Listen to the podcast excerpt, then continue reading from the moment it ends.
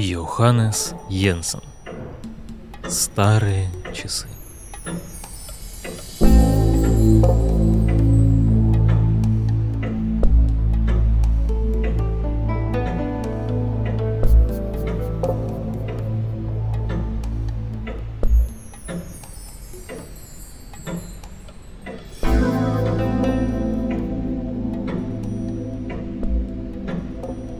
Была весна. Я спал, лежа на спине в светлый, чуткий утренний час. Не просыпаясь, я на мгновение открыл глаза и увидел слепящие золотые блики в гуще безмолвного зеленого царства деревьев за окном. Я спал, и тишина, словно морские валы, перекатывалась над моей головой. Но вместе с тем я сознавал, что испытываю глубочайшее блаженство. Сердце мое было столь переполнено счастьем сна, что почти пробуждало меня. Я как будто чувствовал во сне, что на дворе весна. Мой мозг был взбудоражен. Некая слепая, бьющая ключом сила побуждала меня двигаться, прыгать, летать, и вместе с тем я был скован, словно на вечные времена. И тут я ощутил, что что-то замолкло, что-то бесконечно тонкое и хрупкое перестало давать о себе знать. Что-то больше не звучало, и я не слышал его. И лишь постепенно до меня дошло, что мои карманные часы, лежавшие на столике, остановились. И долго-долго потом, во сне, меня, словно дальний отзвук прошлого, продолжала преследовать мысль. Старые часы мертвы.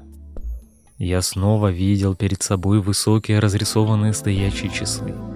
Дедушкины брокхольмские часы, неотделимые от моего раннего детства. Как давно это было? Целую вечность назад. Помнится, в своем детском восприятии я объединил старые часы моего деда, словно это было одно и то же существо. И, вглядываясь в этот противоестественный, но вместе с тем такой знакомый образ, я ухожу от себя сегодняшнего далеко-далеко, в те годы, когда я двух-трехлетним малышом ковылял где-то внизу, на полу, и видел высоко над собой доброе лицо деда.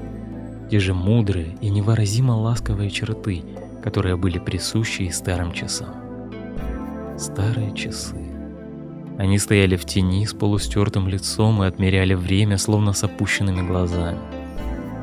Маятник походил на необычную тонкую ногу, которая движется осторожно и немощно, и тем вызывает к себе почтение. Стрелки указывали на что-то более или менее выразительное, напоминали о чем-то, раздвигались, то смыкались и снова и снова напоминали о чем-то, однако по-прежнему оставались непонятными.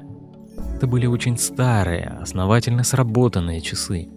Я вижу перед собой их большое сонное лицо, вижу их стоящими в углу, слышу, как зубы в их утробе откусывают секунды. И снова. Старые часы мертвы. Длинная нога бессильно свисает вниз посреди футляра за узким стеклом. Они начали жизнь в ящике и окончили в нем. Стрелки застыли под углом друг к другу. Наконец-то они застыли в последний раз, но то, что они говорят и чего никто не понимает, они так часто повторяли прежде. И вот теперь внутри механизма царит блаженная усталая тишина. Старые часы умерли в шестом часу утра. Слышу я чей-то шепот. И точно подхваченный новой волной певучего моря сна, я невольно смеюсь с просоня, а сердце мое подпрыгивает и учащенно бьется от счастья и бурной печали.